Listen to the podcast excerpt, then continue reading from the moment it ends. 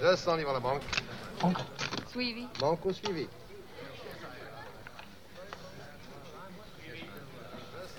Ich bewundere Ihren Mut, Miss. Trench. Sylvia Trench.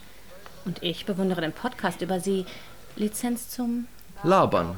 Lizenz zum Labern.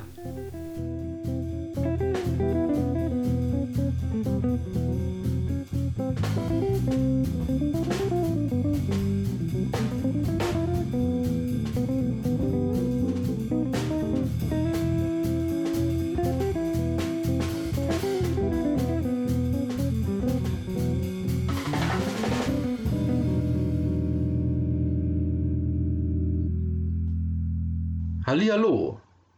Dies ist die erste Ausgabe unseres kleinen Podcastes mit dem Titel Lizenz zum Labern. Der Titel legt vielleicht schon nahe, dass es sich ein, um einen Podcast handelt, der das Thema James Bond behandeln wird. Wir, das sind zum einen ich, Michael, und auf der anderen Seite des Internets befindet sich mein guter Freund und Kupferstecher Gerrit. Hallo. Dies ist, wie gesagt, die erste Folge und in Anbetracht des Anfangs, dem jedes Mal ein Zauber innewohnt, haben wir überlegt, womit beginnen wir und was liegt näher, als den ersten Film aus dem Regal zu ziehen, in dem sich James Bond darum kümmert, die Welt zu retten und wir ihn das erste Mal auf der großen Leinwand sehen durften. Es handelt sich also um einen Podcast über James Bond jagt Dr. No. Genau. Ja, ähm, wir wollen uns ja so ein bisschen damit beschäftigen, äh, den Film so ja, einfach zu analysieren und ein bisschen zu schauen. Ähm, zunächst wollen wir doch erstmal einmal ganz kurz noch einmal die Handlung ähm, ja, uns ins Gedächtnis rufen. Da könntest du dann ja mal aus der offiziellen Beschreibung aus dem Archiv einmal kurz zitieren. Genau, also ich habe das äh, James Bond Archive herausgegeben von Paul Duncan bei mir stehen. Und zu jedem Kapitel, das einen Film äh, behandelt, wird zu Beginn ein kurzer Handlungsabriss gegeben. Den werde ich jetzt auch an dieser Stelle einmal vorlesen. Da wir, wie gesagt, alle Filme besprechen möchten und auch inhaltlich natürlich eingehen, gilt an dieser Stelle allgemein Spoilerwarnung. Wir lassen nichts außen vor, wir erzählen frei von der Leber weg und alles, was an Geheimnissen und Twists im Laufe eines Filmes auftaucht und gelöst wird, wird auch von uns dementsprechend durchgekaut. Die Frage ist natürlich, ob man nach über 50 Jahren äh, noch von Spoilerwarnung äh, sprechen kann. Aber gut, das sei dahingestellt. Ich denke, das ist dann, das ist dann vielleicht eine allgemeine Spoilerwarnung für alle Podcasts, die wir jetzt äh, zu dem Thema fabrizieren werden. Wir werden da keine Rücksicht nehmen auf irgendwelche Inhalte. Wir erzählen einfach alles und egal, ob es bekannt ist oder nicht. Also gut. Nachdem er in Jamaika angekommen ist, um den mutmaßlichen Mord an einem Agentenkollegen und seiner Sekretärin aufzuklären, entgeht James Bond mehreren Mordanschlägen. Mit Unterstützung des CIA-Agenten Felix Leiter und des einheimischen Fischers Quarrel folgt Bond der Spur des mysteriösen Dr. No bis auf dessen Insel Crab Key.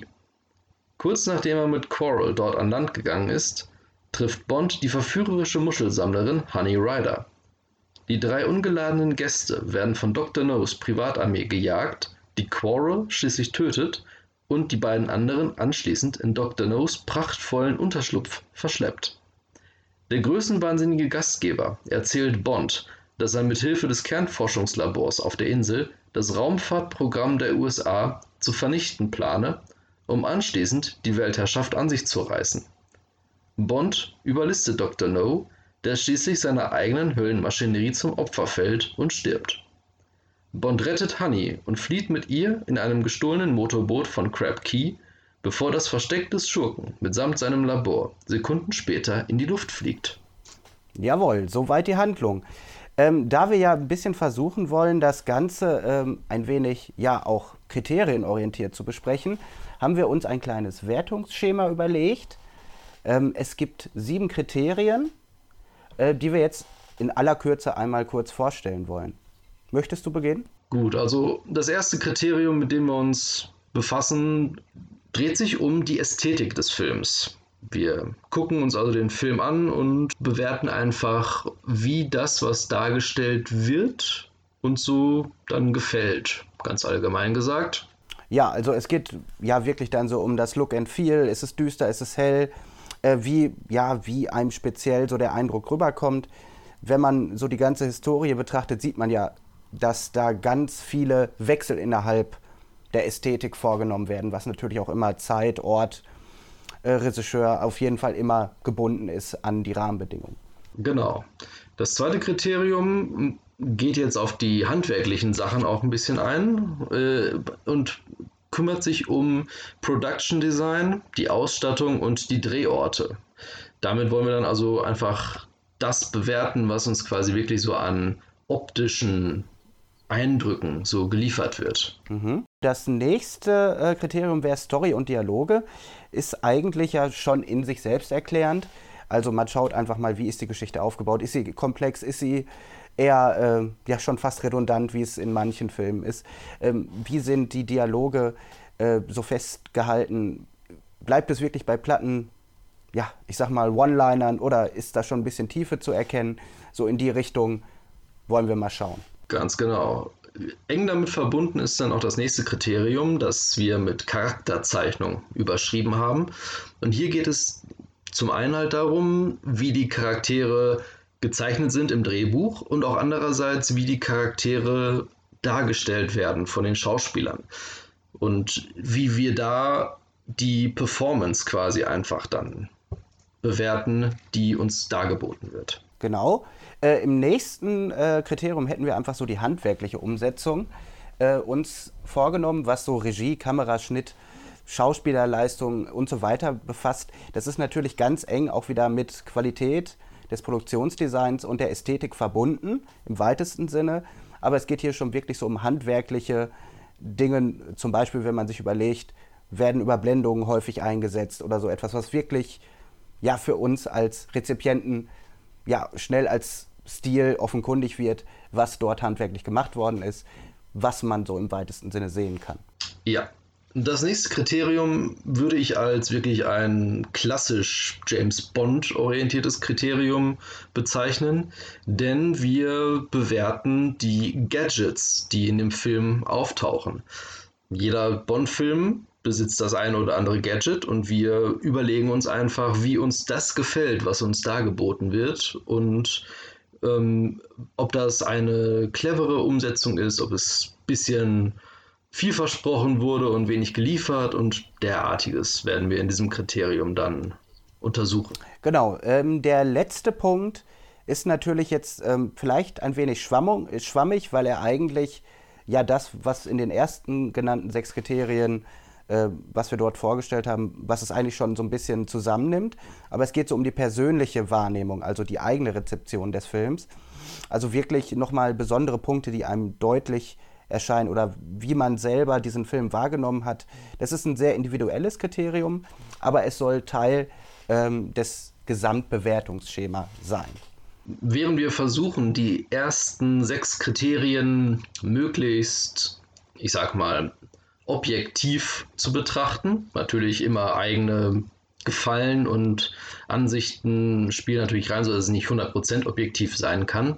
Aber wir haben uns überlegt, dass das siebte Kriterium wirklich dann die reine subjektive Meinung dann auch umfassen soll. Ja, wie wollen wir dieses Wertungsschema letztendlich nutzen?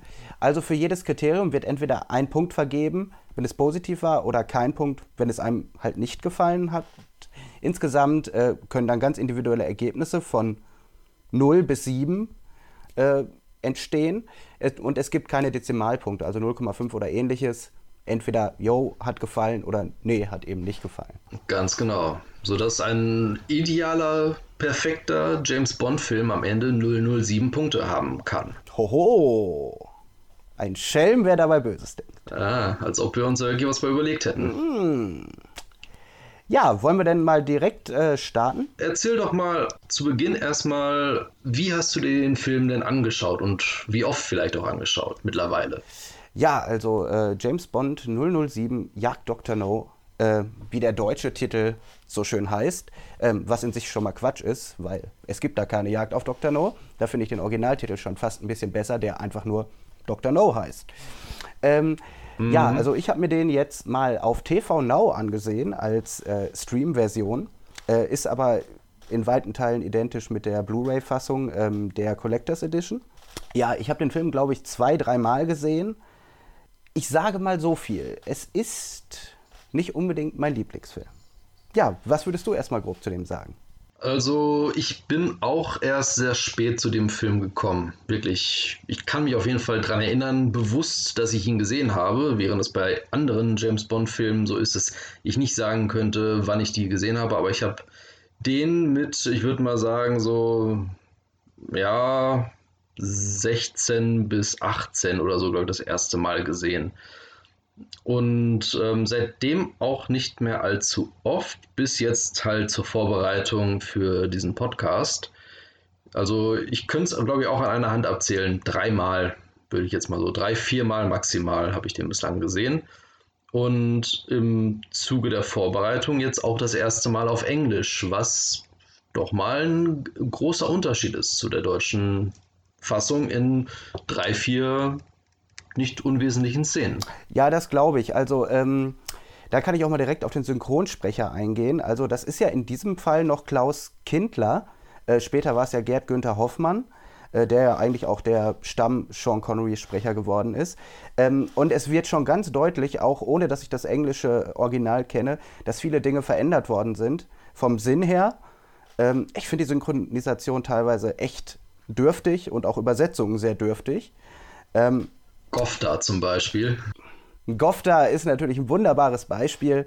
Spectre wäre natürlich viel, viel schöner gewesen. Und Gofda, ich habe erstmal überlegt, wie schreibt man es überhaupt?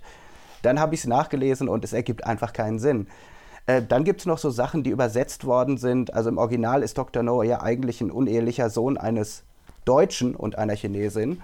Das hat man natürlich auch übersetzt und da einfach einen britischen Missionar rausgemacht. Finde ich auch hohl. Aber gut, vielleicht muss man da den zeithistorischen Kontext so ein bisschen bedenken. Ne, ist ein Böser und ja, gut, Krieg war noch nicht lange so vorbei und jetzt wollen wir einfach so tun, als wären die Deutschen gut. Also ich finde, solche Veränderungen ergeben nicht wirklich Sinn für mich, aber gut, da wird sich der Übersetzer ja was bei gedacht haben. Ich denke schon und zumindest mich hat es dann auch sehr überrascht und ich dachte mir, ach, natürlich, es muss ein Deutscher sein oder zumindest ein Halbdeutscher, der dann in dem Fall den Bösewichten für Dr. No dann, äh, dann quasi bietet, den Hintergrund. Ja, das hat mich auch sehr überrascht, genauso wie die Info, dass schon gleich im ersten Film Spectre als Organisation so explizit auch genannt wird in der englischen Fassung fand ich sehr interessant. Hat mich da, als ich ihn jetzt mir angeschaut habe, doch sehr überrascht. So, aber jetzt finde ich, wird schon ein, ganz am Anfang, wo wir da jetzt sind, gerade bei Spectre, wird für mich schon ein Logikfehler so ein bisschen deutlich. Also, er, Dr. No ist angeblich ja der Chef von der äh, GOFTA genannten Spectre-Organisation. So, ähm, aber wenn man sich den Titel mal auseinander nimmt, geht es ja darum, dass diese Organisation wirtschaftlich handeln muss da habe ich mich gefragt, das ist in sich ja schon unlogisch, weil das Unternehmen, was er plant, ja völlig unwirtschaftlich ist. Ne? Also es ist, da wird für mich schon irgendwie so ein kleiner Logikfehler deutlich, weil letztendlich will er ja nur Rache nehmen an den USA, die ihn als wissenschaftliches Genie verlacht haben. Ist für mich so ein bisschen so unlogisch, so kleine Sache am Rande, wo ich so drüber nachgedacht habe, nur weil du gerade bei Spectre warst. Die Frage ist aber, inwieweit äh, ich mit seiner Höllenmaschine oder Höllenmaschinerie, wie du eben so schön vorgelesen hast, überhaupt irgendwie die Weltherrschaft erlangen möchte. Letztendlich ist die Technologie nicht ganz klar.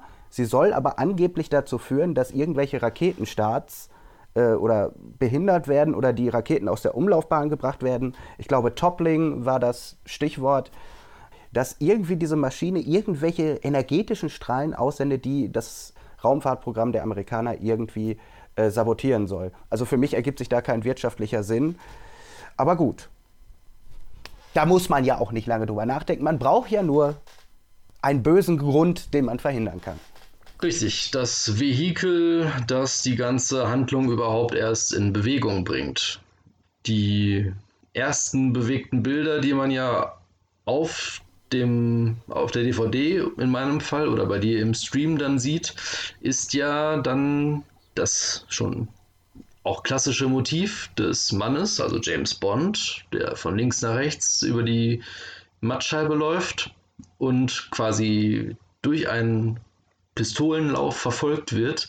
Aber bevor der Mann hinter der Pistole abdrücken kann, ist es Bond, der feuert und schießt auf die Person, sodass dann das Blut quasi des äh, Attentäters vor der Linse verläuft. Was ich interessant fand in der Recherche dann im Nachhinein zum Film, war, dass es nicht Sean Connery ist, der da in dieser ersten Einstellung vor der Kamera herläuft. Oh, mon Dieu. Hattest du das gewusst? Nee, gewusst hatte ich es nicht. Fand ich jetzt auch interessant. Ja, es ist äh, das Stunt-Double Bob Simmons, das diese Einstellung gedreht hat. So, wo wir gerade beim äh, Vorspann sind, äh, da hatte ich nämlich auch noch was zugelesen, was ich auch ganz interessant äh, fand. Ich habe mich schon immer gefragt, wie das grafisch gemacht worden ist. Und so wie ich las, wurde eine Lochkamera genutzt und durch einen echten Pistolenlauf gefilmt. So habe ich es zumindest gelesen. Ob das so ist, weiß ich nicht. Aber ich finde es eigentlich ganz interessant, wenn man mal drüber nachdenkt. Weil dieser Vorspann ist ja mehr als ikonisch. Und man hat sich eigentlich nie gefragt, wie äh, das zustande gekommen ist. Also ich weiß, seit 1996, seit GoldenEye wird das Computer äh, gestützt gemacht, aber vorher soll das wohl angeblich immer durch einen echten Pistolenlauf äh, geschossen worden sein, diese Einstellung. Mhm. Genau, das habe ich auch gelesen. Das steht auch in dem James Bond Archive drin. Fand ich auch sehr interessant, dann einfach mal so die Hintergründe der reinen technischen Bearbeitung quasi dann herauszufinden und zu sehen, dass es alles noch wirklich sehr handgemacht ist im Endeffekt. Und ja, generell das Intro, es wirkt ein bisschen seltsam, oder? Ja, also ich dachte, als ich es äh, als ich so sah, ähm, bei diesem Film fehlt ja die Unterteilung des Films in eine Vorhandlung und die Haupthandlung. Manchmal ist es ja so, dass diese Vorhandlung Verbindungen zum, ähm, zum Rest des Films hat. Manchmal ist sie aber auch völlig losgelöst und eigentlich nur ein Vehikel, um irgendwie eine fulminante, äh, ja, ich sag mal, Einstiegssequenz zu schaffen. Das fehlt hier natürlich noch völlig und es hat mich auf zunächst erstmal komplett irritiert. Dass es also direkt äh, mit dem ikonischen äh, Schuss, nenne ich es mal, äh, aus dem Pistolenlauf startet und dann der, ja, ich sag mal, die ganz normale Intro-Sequenz startet. Genau, mit dem bekannten Bond-Thema, das man nicht nur an dieser Stelle im Film hört, möchte ich einfach mal schon mal sagen. Ähm, aber dann gefolgt von zwei ganz unterschiedlichen Songs, die auch so in der Abfolge wirklich sehr hoppla hopp einfach dann eingespielt ja. werden. Wobei ich sagen muss, so ich finde es eigentlich schon ganz charmant, dass dann der letzte Intro-Song Three Blind Mice heißt und äh, dann die drei scheinbar blinden Attentäter dann quasi in den Film quasi hineinführen, den Zuschauer. Das fand ich insofern dann wiederum ganz nett gemacht, aber ja. es ist auf jeden Fall absolut ungewöhnlich. Also die äh, Überleitung fand ich auch sehr schön. Ähm, nur da kommen wir dann ja wahrscheinlich gleich nochmal zu, wenn wir über die Antagonisten sprechen, ähm, weil da hätte ich auch noch so ein bisschen Kritik zu diesen drei äh, weißen blinden Mäusen. Ähm, aber gut, da können wir gleich nochmal zu kommen. Ja, also die Ästhetik, da habe ich lange drüber nachgedacht. Also es gibt da ja so ein paar ikonische Szenen. Also ähm, zum Beispiel die eine Szene, wo Dr. Dent ähm, diese Vogelspinne gegeben wird. Eigentlich in sich eine total unlogische Szene. Also ne, er fährt da auf, nach Crab Key, äh, um sich in einen Raum zu setzen, wo so ein Gitter interessante Schatten wirft, nur um eine Vogelspinne abzuholen, um die dann hinterher wieder einem anderen Zweck zuzuführen. Also in sich ist sie vollkommen unlogisch, aber ich finde da eine sehr, ja, ich sag mal, eine sehr ästhetische Szene. Also muss ich sagen, fand ich zum Beispiel vom Look total cool. Ähm, dieses Jamaika-Flair kommt auch rüber, finde ich, an vielen Stellen. Das würde ich so zur Ästhetik zählen, weil so in vielen Fällen dieses Karibische schon echt an vielen Stellen durchscheint. Also man hat schon das Gefühl, okay, wir sind jetzt hier in, ich weiß es nicht genau, wo ist das, Kingston? Ja, ich denke, die meisten Szenen werden in Kingston gespielt haben, die sich auf Jamaika abgedreht haben, ja. Also so, äh, generell muss ich sagen, ist es schon eine sehr schöne Atmosphäre. Was ich so ein bisschen doof fand auf der Insel, auf Crab Key später, ähm, und das hat mit der Ästhetik ganz eng äh, verbunden zu tun, wird ganz viel mit Nachtblenden gearbeitet. Und das wirkt natürlich nach heutigen ähm, Sehgewohnheiten absolut überholt. Mhm. Es gibt auch auf, ähm, auf Jamaika so einige Nachtszenen, die schon ein bisschen, naja, nach heutigen Sehgewohnheiten schon etwas seltsam aussehen. Was würdest du denn sagen? Wie äh, hast du diese Ästhetik des Films wahrgenommen? Also mir kommt es so vor, dass der Film allgemein noch sehr rough ist. Zwar schon vieles dann auch bietet, dass man dann in späteren Filmen auch kennt und wieder sieht, aber es einfach noch nicht so ganz ausgefeilt ist.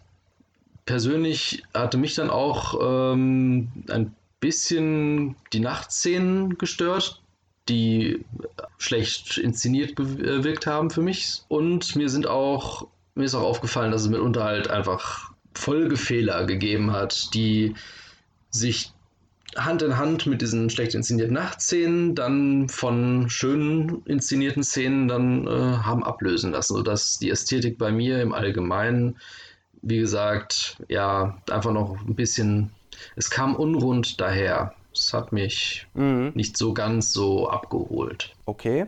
Ja, also ich merke schon, da sind wir ähm, sehr ähnlich. Ähm, ich würde dann mal einmal kurz auf den nächsten Punkt schon mal überleiten. Was hast du denn so äh, bei der Qualität des Produktionsdesigns oder auch bei der Ausstattung oder bei der Wahl der Locations ähm, so empfunden oder was hast du dir dafür Gedanken gemacht? Ich muss einfach mal vorweg sagen, und das gilt dann auch für die äh, danach folgenden Filme, ähm, dass die Innensequenzen besonders mich sehr, sehr abgeholt haben, weil ich auch diesen 60er Jahre Einrichtungsstil und Schick einfach wirklich sehr ansprechend finde und auch in diesem, diesem Film jetzt besonders, aber auch dann in späteren Filmen ähm, der Reihe dann auch wirklich sehr, sehr schön inszeniert finde. Also hier ist natürlich vor allen Dingen Dr. No's Basis zu nennen, das von dir schon angesprochene Vorzimmer, in dem Professor Dent sich äh, erstmal einen Einlauf holt und dann die Vogelspinne mitnehmen darf bis hin halt dann zu dem äh, Komplex, den dann Bond zusammen mit Honey Rider auf der Insel dann quasi kennenlernt und in die Luft jagt zum Schluss hin. Das hat mir sehr gut gefallen. Und ich persönlich bin auch ein sehr großer Freund von dem äh, Hotel, in dem der gute James Bond äh, nächtigen darf. Das ist äh, auch sehr, sehr schick eingerichtet und insofern, da bin ich ziemlich, ziemlich angetan von gewesen. Und neben den Locations, äh, Interior finde ich aber auch die äh, Handlungsschauorte auf Jamaika an sich ähm, wirklich schön in Szene gesetzt. Es ist nicht nur, was man vielleicht in späteren Filmen dann so sagen kann, ähm, dass viele Postkartenmotive einfach nur abgefilmt werden, ähm, sondern Jamaika auch an anderen Stellen einfach mal ein bisschen äh, zur Geltung gebracht wird. Und insofern dann auch ähm, den gewünschten exotischen Effekt dann auch durchaus bietet. Und als letzten Punkt äh, will ich nur einfach ähm, auch die, äh, die Kostüme noch mit dazu zählen. Und besonders die Outfits von James Bond sind alle wirklich top-notch. Also das ist ganz, ganz hervorragend. Da merkt man wirklich, dass dann da ähm, viel Wert drauf gelegt wurde, dass besonders James Bond, aber auch die anderen Figuren entsprechend ähm, gut ausgestattet worden sind. Da gibt es ein schön schönes kleines Detail ähm, allgemein zu diesem Thema zu sagen, dass da nämlich der Regisseur ähm, Terence Young sehr, sehr großen Einfluss drauf genommen hat. Ich weiß nicht, inwiefern dir das schon so bekannt war. Bisher noch nicht, nee. Er prägte sowohl das Design der Filme, an denen er beteiligt war, das ist jetzt neben äh, Dr. No auch die Liebesgrüße aus Moskau und Feuerball. Und ähm, er hat auch ähm, die Figur des James Bond sehr, sehr stark geprägt. Das kommt in den Quellen, die ich äh, herangezogen habe, also das schon angesprochene James Bond Archive, als auch das große James Bond Buch von Siegfried Tesche, stark hervor. Also er hat zum Beispiel Sean Connery aufgetragen, sich zu, bei einem guten Schneider Anzüge und Hemden äh, herstellen zu lassen, die er auch privat anziehen sollte, um das Gefühl für diese Kleidungsstücke einfach zu entwickeln und sich darin ganz normal bewegen zu können. Außerdem hat er ihn zum Beispiel auch in exklusive äh, Restaurants mitgenommen, damit Sean Connery die Expertise von Bond für Wein und gutes Essen sich zu eigen machen konnte. Das nennt man wohl Method Acting, wa? Ja, so ein bisschen schon. Also er hat äh, auf jeden Fall Wert darauf gelegt, dass nicht nur die Schauspieler alle vor Ort waren und ihren Text konnten, sondern auch so ein bisschen, vor allen Dingen für die Hauptfigur, versucht hat, den Schauspieler mit der Figur zu verbinden. Und das kommt aus den äh, Texten auch durchaus raus, dass der gute Herr Young ähm, sich selbst auch durchaus als so einen James Bond-esken Lebemann durchaus gesehen hat und das dann auch dementsprechend mit viel Herzblut mhm. dann transportieren wollte über Sean Connery auf die Leinwand. Mhm. Okay.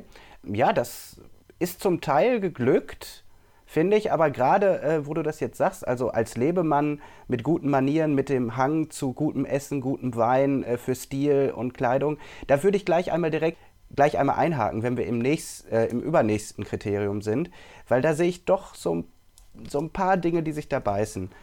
Ich würde noch einmal ganz kurz auch noch zwei Dinge äh, zum Produktionsdesign sagen wollen.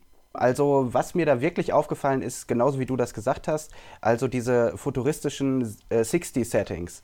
Da hatte ich irgendwie gelesen, obwohl der Film nur eine Million Dollar Budget hatte, was selbst für die Zeit echt extrem wenig Geld war, haben sie wirklich einen Großteil des Geldes in den Pinewood Studios investiert, um diese Kulissen da aufzubauen. Und da muss ich dir echt recht geben, gerade diese Basis von Dr. No, so genau diesen Charme, den auch spätere Filme haben. Ich glaube, hier wird der Stil schon ganz klar gesetzt, wo es auch später hingehen wird. Das wird sicherlich immer noch ein bisschen verfeinert, aber genau dieser Größenwahn wird auch in, finde ich, in diesem Set, wo diese Höllenmaschinerie aufgebaut ist, wird das schon mal ganz, ganz deutlich, wo die Reise irgendwann mal hingehen wird. Also ich denke da zum Beispiel dann an Man lebt nur zweimal. Ich glaube, das war der Gipfel dessen, was die da so äh, gezaubert haben. Aber da kommen wir ja später nochmal zu. Das hat mich auf jeden Fall super beeindruckt. Das fand ich auch echt klasse. Ja, also das war das, was ich noch dazu sagen wollte. Es gibt da nur eine Sache, die ich total unlogisch finde. Und das hat irgendwo dann auch so ein bisschen mit dem Produktionsdesign zu tun also die Kohärenz dieser Basis ist in sich nicht ganz logisch. Und das wird bei mir zum Beispiel ganz deutlich bei dieser Rohrsequenz, wo er da flüchtet und auf einmal kommt er einfach mitten in einem Gang wieder raus, obwohl vorher äh, Wassermassen über ihn hinweggezogen sind und auf einmal kommt er einfach direkt, ohne dass man gesehen hat, warum, kommt er einfach in der Basis wieder raus, in dem äh, Teil, wo sie vorher ja, ich glaube, erst bewirtet worden sind. Und ich finde, das ist, das ist in sich so ein bisschen sachunlogisch. Mhm. Also Produktionsdesign, Supersets, klar, aber irgendwie muss man die Welt in sich ja auch passend spinnen. Und es ergibt irgendwie keinen Sinn, wenn Wassermassen über mich hinwegrauschen und dann komme ich aus einem 4x4 großen Gitter wieder raus und es ist alles trocken. Das ergibt einfach keinen Sinn. Und das sind auch diese kleinen Anschlussfehler, die du eben schon besprochen hast. Äh, ist für mich aber auch ein Teil des Produktionsdesigns, weil die Welt, das Worldbuilding in sich nicht ganz zu Ende gedacht worden ist. Ja, ich gebe dir absolut recht. Da wirkt es so, als ob da zumindest äh, ein gewisser Anteil des Weges einfach dem Schnitt zum Opfer gefallen ist, wenn überhaupt mehr gedreht worden ist. Also wo das Wasser abgeblieben ist, gute Frage. Und generell wirkte diese Basis ja auch relativ eingeschossig, sage ich jetzt einfach mal. Bis zu dem Zeitpunkt, wo halt James Bond in das äh, zum Glück gerade mannshohe Lüftungstunnelnetzwerk dann da absteigt. Ja, das, da gebe ich dir recht, an dieser Stelle wird auch die Suspension of Disbelief sehr, sehr angestrengt bei dem Zuschauer. Ich glaube tatsächlich aber, dass das damals niemandem aufgefallen ist. Ich glaube, dass wir heute ganz anders Filme rezipieren und sehen, als das damals der Fall ist. Und ich glaube, da können wir jetzt auch schon fast die Brücke schlagen zur Story. Weil genau an diesem Punkt, was du gerade gesagt hast, geht es ja eigentlich schon weiter. Wenn wir schon bei Logikfehlern sind, dann sind wir bei nächsten Kriterium Story und Dialoge. Ja, ganz genau. Das ist eine ganz hervorragende Überleitung, die du da gebaut hast. Denn wir sind heutzutage wirklich deutlich mehr gewohnt als äh, Kinogänger, als das, was jetzt so storymäßig in James Bond Jagd Dr. No geboten wird.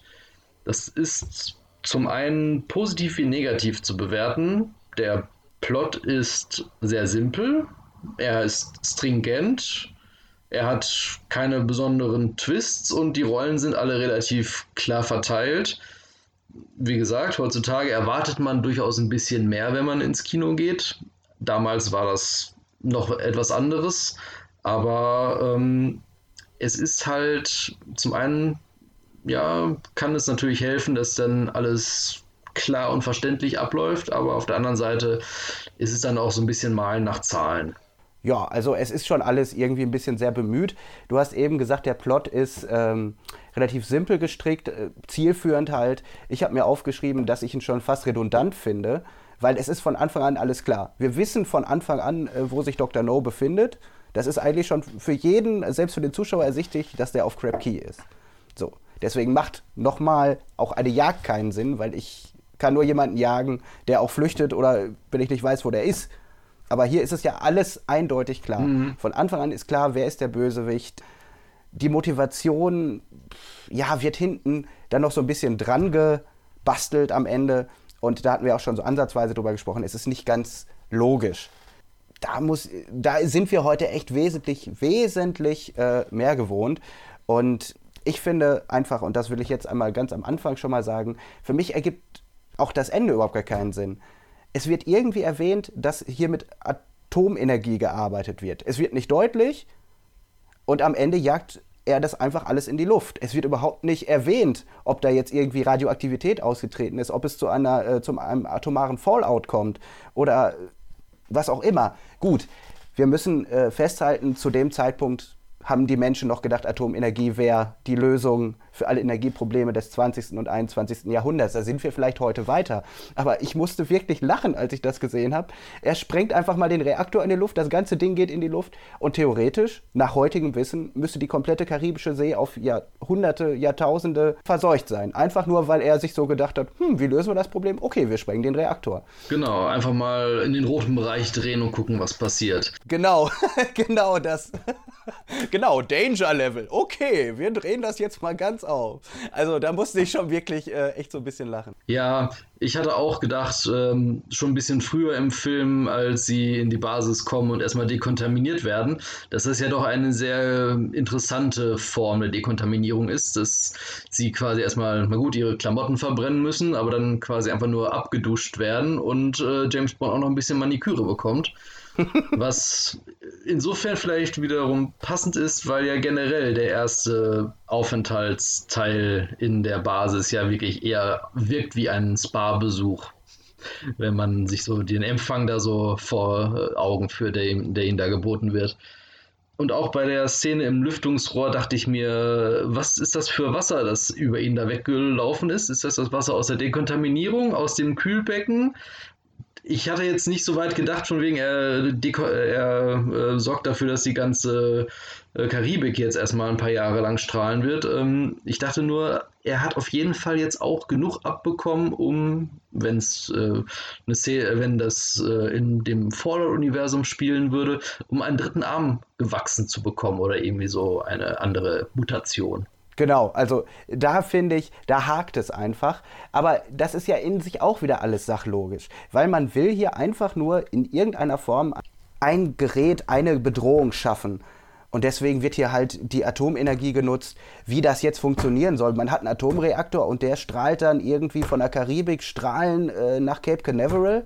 Das ergibt irgendwie überhaupt gar keinen Sinn. Mhm. Wir, sehen, wir sehen nur einmal kurz, dass so eine komische äh, Satellitenschüssel ausgefahren äh, wird und dann ja, könnte da theoretisch, können da irgendwelche Strahlen rauskommen. Die die Raketen zum Absturz bringen, ja. Aber was sollte das mit Atomenergie zu tun haben? Also da finde ich, ist das größte Story- und Logikloch. Es wird einfach nicht erklärt. Und äh, das ist einfach Dreh- und Angelpunkt, äh, wo ich sage, das, das geht so überhaupt nicht. Und da würde ich auch direkt noch mal was zu den äh, Dialogen sagen. Also das mag, wie ich eben schon mal angedeutet habe, vielleicht auch der Übersetzung geschuldet sein, aber zum Beispiel, ich hatte mir eins aufgeschrieben, da musste ich echt lachen. Hon, äh, Honey fragt, warum äh, der Soldat denn sterben musste.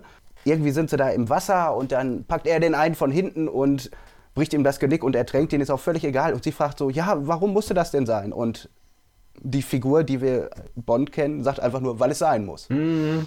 Da dachte ich wirklich so, das ist nach heutigen Sehgewohnheiten auch so nicht mehr äh, akzeptabel. Also, das völlige Grütze, dieser Dialog in sich. Ne? Ja, weil es sein muss. Okay, dann nehmen wir das alle so hin und dann bringen wir jetzt einfach alle um. Es, es wirkt so richtig stumpf und dämlich. Und deswegen beißt sich das für mich so ein bisschen mit dem, was du eben gesagt hast, dass es hier um einen äh, weltgewandten kosmopolitischen Lebemann geht. Also an manchen Stellen weicht das so ein bisschen auf, finde ich, das Bild. Und das ist in anderen äh, Filmen schöner gemacht. Ja, das stimmt. Wobei ich habe da auch ein schönes Zitat oder zwei sogar. Also eins ist von, ähm, vom Regisseur wiederum. Ich finde, das ist eigentlich auch ganz passend und das andere stammt von Ian Fleming selbst über die Darstellung von Bond in diesem Film. Aber ich lese zunächst einmal vor, was Terence Young äh, gesagt hatte dazu. Zitat: Bond ist gewalttätig. Er ist ein elisabethanischer Gangster und Schlägertyp. Aber so wie er sich gibt und wie er lebt, würde jeder Engländer gerne sein, kann es aber nicht. Bond ist ein unangenehmer Typ, ein Antiheld, aber man kann ihn mögen. Was ihn rettet, ist ein Sinn für Humor, der nicht gerade krank ist, aber doch etwas Sarkastisches hat. Hm, okay, gut, wenn man das so äh, sieht. Also ich hatte mir dazu aufgeschrieben, Chauvinist, Misogyn und kaltblütiger Killer. Aber im Grunde ist es ja genau das, was du gerade vorgelesen hast. Ja, noch zutreffender ist dann äh, noch die Beschreibung, die Ian Fleming dann auch liefert. Er sagt nämlich, Zitat, Bond ist ein stumpfes Werkzeug in den Händen einer staatlichen Dienststelle. Er ist ruhig, hart, rücksichtslos, sarkastisch, fatalistisch. In seinen Beziehungen zu Frauen zeigt er die gleichen Eigenschaften wie in der Ausübung seines Berufs. Doch er zeigt ihnen gegenüber auch eine gewisse Sanftmut, und wenn sie in Schwierigkeiten geraten, dann ist er mitunter bereit, sein Leben aufs Spiel zu setzen, um sie zu retten. Aber nicht immer und gewiss dann nicht, wenn seine Arbeit dadurch behindert wird. Hm, okay. Ah, gut, aber im weitesten Sinne ist es ja genau das, was es ausmacht. Ich muss nur persönlich sagen, dass ich es hier wirklich teilweise echt erschreckend fand. Mhm. Also zu dem, was du vorgelesen hast, mag diese Darstellung passen, aber ich finde, sie ist in sich härter als in den folgenden Filmen. Was heißt härter? Vielleicht unrunder, weil die Brüche in meinen Augen zwischen den einzelnen Punkten, die du gerade vorgelesen hast, einfach zu krass sind. Also es wirkt nicht so wie eine ja, ich sag mal, eine Persönlichkeit mit diesen Facetten, die du vorgelesen hast, sondern ja, als wenn da immer so ein Cut drin wäre. Dann er ist das, das, das und das, aber es ist nicht Teil einer Persönlichkeit. So habe ich es wahrgenommen. Ja. Schwierig. Doch, da gebe ich dir durchaus recht. Also er hat ähm, sehr, sehr harte Charakterausschläge in die eine oder in die andere Richtung, ähm, ist aber auch im Grunde von den Dialogen her der einzige Charakter, der wirklich in den Genuss kommt, sich auch ein bisschen darstellen zu können. Die anderen Figuren, mit Ausnahme vielleicht von Honey Rider, haben nämlich nicht so diesen Moment, in dem sie wirklich glänzen können, in den Dialogen dargestellt bekommen. Das ist alles nur so Informationslieferanten ja. oder halt ähm, Dr. No halt als Antagonist, der ein bisschen seine Motivation noch vielleicht noch darlegt. Mhm. Aber die einzige Figur außer Bond, die halt ein bisschen mehr zu bieten hat, ist dann wirklich noch Honey Rider. Das fand ich zumindest einen ungewöhnlichen, aber dadurch dann auch wiederum ganz interessanten Kniff, dass sie diesen wirklich düsteren Hintergrund dann einfach bekommt. Ihr Vater ist offensichtlich, man weiß es ja nicht, es wird nicht genau geklärt, von Dr. No umgebracht worden. Und sie ist von dem Hauswirt erstmal vergewaltigt worden, in, bei dem sie dann untergekommen ist und hat ihn dann mit einer Giftspinne umgebracht. Das ist, ähm, ja, ziemlich dark. So, und da komme ich jetzt zu einer großen Achillesferse der deutschen Version. Also, du hast recht, der Charakter ist wirklich, also es ist eine starke Frauenfigur mit einer Geschichte. Also, da gebe ich dir voll und ganz recht. Aber die deutsche Übersetzung macht diesen Charakter völlig kaputt. Das passt hinten und vorne nicht. Die Stimme ist völlig falsch gewählt. Das ist keine taffe Frau. Die ist einfach nur dumm. Also zumindest in Kombination aus Bild und Ton wird dieser, wird dieser starke Frauencharakter in meinen Augen völlig niedergemacht. Der Charakter verkommt in meinen Augen in dieser Version zum naiven Dummchen. Kommt das in der englischen Version besser rüber? Das ist äh, ein sehr interessanter Punkt, äh, dass du da die Synchronisation ansprichst. Denn in der englischen Version hat auch nicht Ursula Andres selbst gesprochen. Stimmt, genau, die wurde auch nochmal, ja. Sie ist nachsynchronisiert worden, genauso wie alle jamaikanischen Schauspieler mit Text, weil einfach die Akzente dieser Schauspieler so stark waren. Und äh, gerade bei Ursula Andres habe ich auch gelesen, dass Terence Young mhm die Stimme anstrengend fand, weil sie ihn an Donald Duck erinnert hat. Und deswegen musste ihre kompletten Passagen im Studio anschließend noch einmal von einer anderen Schauspielerin neu eingelesen werden.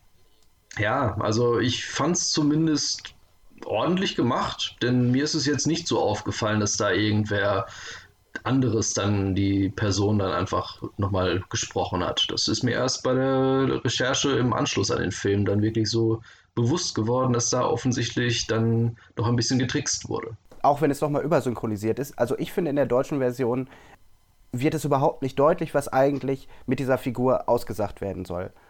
Und ich habe mich zwischendurch gefragt, warum das der schauspielerische Durchbruch für Ursula oder Ursula Andress war.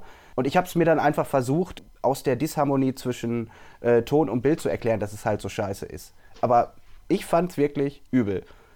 Und auch so, wie sie sich verhält. Und da lassen mhm. wir vielleicht jetzt mal die Versionsprobleme weg. Manchmal ist sie einfach nur dumm. So, Punkt. Und ich finde, das steht in völliger Dissonanz zu dem, was eigentlich intendiert ist. Also eine starke Frau, die ihm auch Paroli bieten kann, äh, irgendwie einzuführen. Ja, gut, das hat nur so lange funktioniert, äh, wie sie jetzt nicht irgendwie in der Basis von Dr. No war. Vorher hat sie ja noch mehr oder weniger äh, mit dem Messer versucht, ihn vom Leibe zu halten, bis sie dann quasi wirklich äh, auf der Flucht waren und anschließend dann in Gefangenschaft war. Da ist dann der Charakter dann auch sehr schnell von der taffen äh, Überlebenskünstlerin in Anführungsstrichen zu einer ja ziemlichen ja, Damsel in Distress mehr oder weniger geworden, die auch dann nicht wirklich mehr viel zu bieten hat.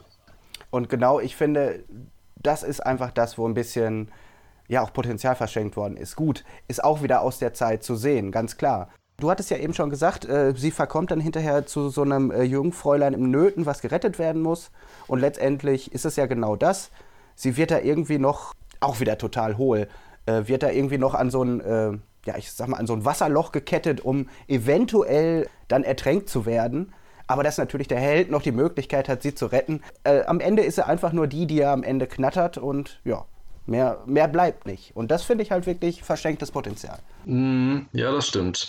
Zu der Szene mit, der, mit dem Angekettetsein habe ich auch noch gelesen, dass da eigentlich mehr geplant gewesen ist. Und zwar sollten die namensgebenden Krabben nämlich auch noch auftauchen in dieser ah. Szene und sie sollte von diesen Riesenkrabben quasi malträtiert werden. Aber ähm, aufgrund von, ich sag mal, logistischen Problemen sind die Krabben auf der Reise zum Studio mehr oder weniger alle verendet. Und das, was dann noch übrig war, hat nicht mehr so den großen Horroreffekt geboten, den sich die Produzenten vielleicht erhofft hatten von der Szene, sodass sie dann im Ende komplett geschnitten wurde. Ach so, okay. Gut, das hätte irgendwie noch Sinn gemacht, auch Gut, auch wieder total unlogisch. Also wenn man sich jemandem entledigen wollte, dann kann man das sicherlich auch anders machen. Aber gut, in diesem Universum macht das Sinn. Und dann nehmen wir das einfach mal als gegeben hin. Ich würde vielleicht ähm, gerne noch einmal auf die Person des Dr. Nose noch mal ganz schnell zurückkommen. Wir haben da schon ganz viel drüber gesprochen. Aber äh, zum Beispiel, was ich da auch ganz interessant fand, was ich las, dass da zum, die, das erste Mal auch schon die Formel des Gegenspielers äh, letztendlich das erste Mal eingesetzt worden ist. Also es ist jemand, der einen bösen Plan hat, der über Ressourcen verfügt, der letztendlich Allmachtsfantasien hat und der versehrt ist. Das fand ich eigentlich sehr interessant. Also das war mir erst so gar nicht geläufig. Dr. No fehlen die Hände und Blofeld hat hinterher ja nur noch ein Auge, beziehungsweise, äh, ne? Und es geht ja immer so weiter. Also irgendwie wird da schon diese Grundformel etabliert, die später ja letztendlich in irgendeiner Form immer wieder auf jeden einzelnen Schurken, zumindest in den 60er Jahren, äh, zutreffen wird. Ja, das stimmt da dann die Darstellung des Gegenspielers als körperlich gehandicapten Menschen ist auch nicht mehr das, was man heutzutage so als politically correct darstellen würde. oh, okay, so habe ich noch gar nicht drüber nachgedacht. Ja, aber ähm, er ist halt in irgendeiner Form benachteiligt körperlich, deswegen wird er zwangsläufig zum Bösen. Und wenn er dann noch Geld hat, uh, uh, uh, dann ist aber die Weltordnung in Gefahr. Äh, ich gebe dir insofern ähm, recht, dass ähm, Dr. No eigentlich schon ein ganz effektiver Bösewicht ist.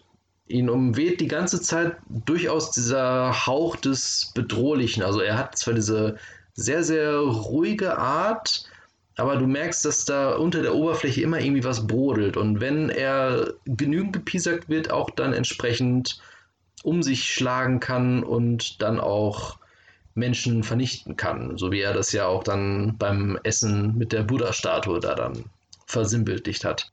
Gerade seine Stimme, die ja viel dann äh, neben dem äh, neben dem reduzierten gestischen äh, Schauspiel dann ja auch noch macht und auch ähm, das Wissen, das er über die anderen offensichtlich ja besitzt und dann auch offen zeigt, äh, macht wirklich viel dann aus, was dann seine Bedrohlichkeit angeht. Mhm.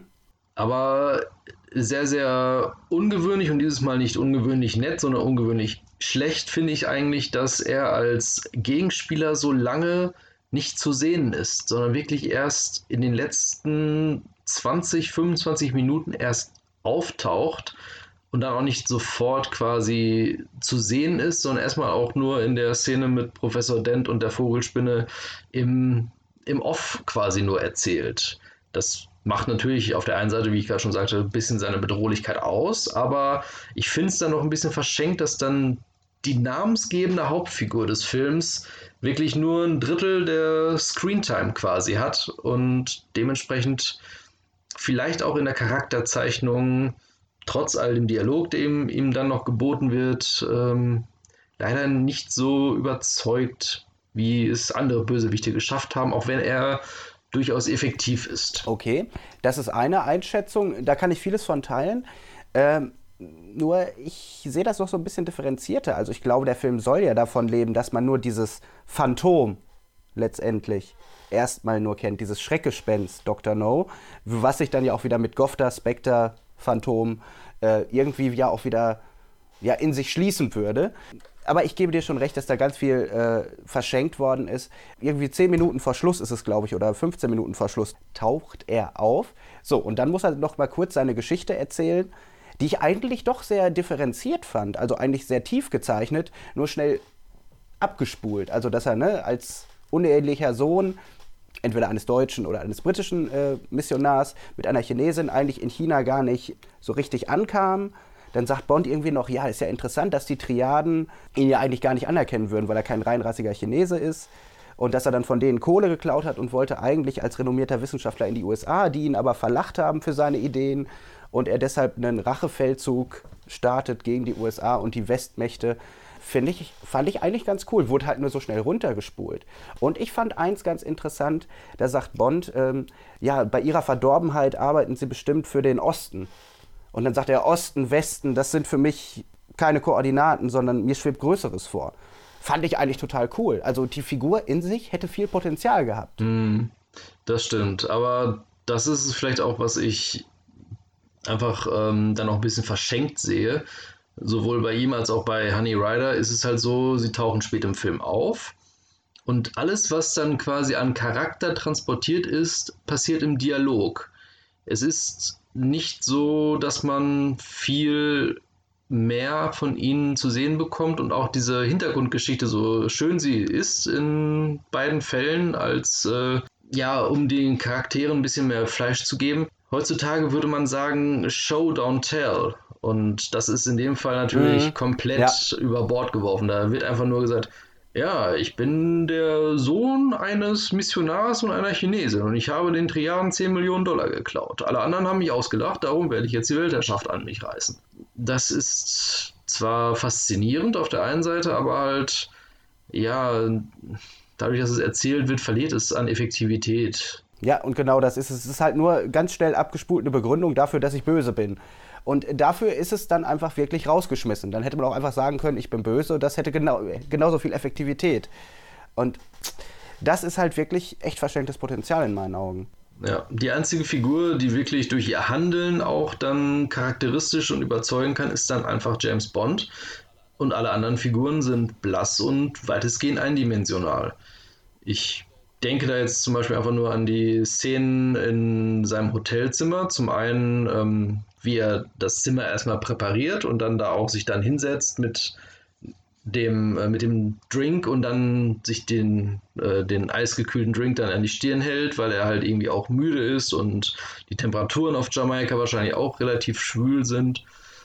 Und äh, die andere Szene halt mit der Vogelspinne, wo man dann halt sieht, wie James Bond als Charakter von diesem Attentat dann doch auch wirklich mitgenommen ist. Dass er, mhm. nachdem er die Spinne erschlagen hat, wirklich paar Mal tief durchatmen muss und erstmal ins Bad gehen muss, um dann quasi erstmal wieder klarzukommen. Das fand ich da, das waren dann schon Momente, wo du halt dann merkst, dass dann die Figur einfach deutlich mehr einfach Momente bekommen hat, in denen sie glänzen kann, als alle anderen Charaktere, die in dem Film irgendwie auftauchen. Genau, das sehe ich auch so. Und jetzt würde ich direkt einmal zu den Antagonisten nochmal schnell gehen. Wir hatten eben schon von den Three Blind Mices gesprochen ich muss sagen, ich fand die eigentlich ganz cool, diese Killertruppe, die nicht wirklich aussieht, wie man sich heutzutage einen Profikiller vorstellt.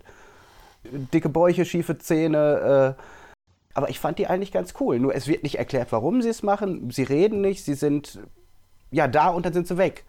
Ja, sie sterben dann bei der Verfolgungsjagd äh, auf dem Weg zu Mistaro und sind dann auf dem Weg zu ihrem eigenen Begräbnis, wie James Bond dann so schön treffend dann an der Stelle äh, zum Besten gibt. Ja, das fand ich halt so ein bisschen, ja, kurz, knapp, weg damit. Vor allem ja, auch eine super lustige Szene, wo wir jetzt auch schon wieder fast bei der handwerklichen Umsetzung sind.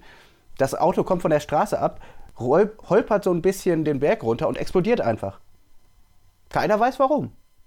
Eine der schlechtesten Explosionsszenen, äh, die ich so je gesehen habe.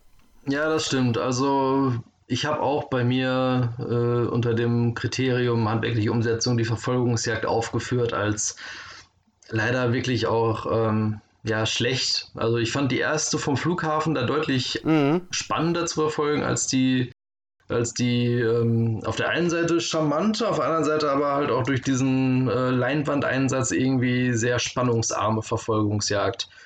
Da würde ich jetzt noch einmal ganz kurz, wo ich auch sage, das geht auch direkt in die handwerkliche Umsetzung ich finde, das Gefühl für Körperlichkeit finde ich ganz schlecht in den Kampfszenen.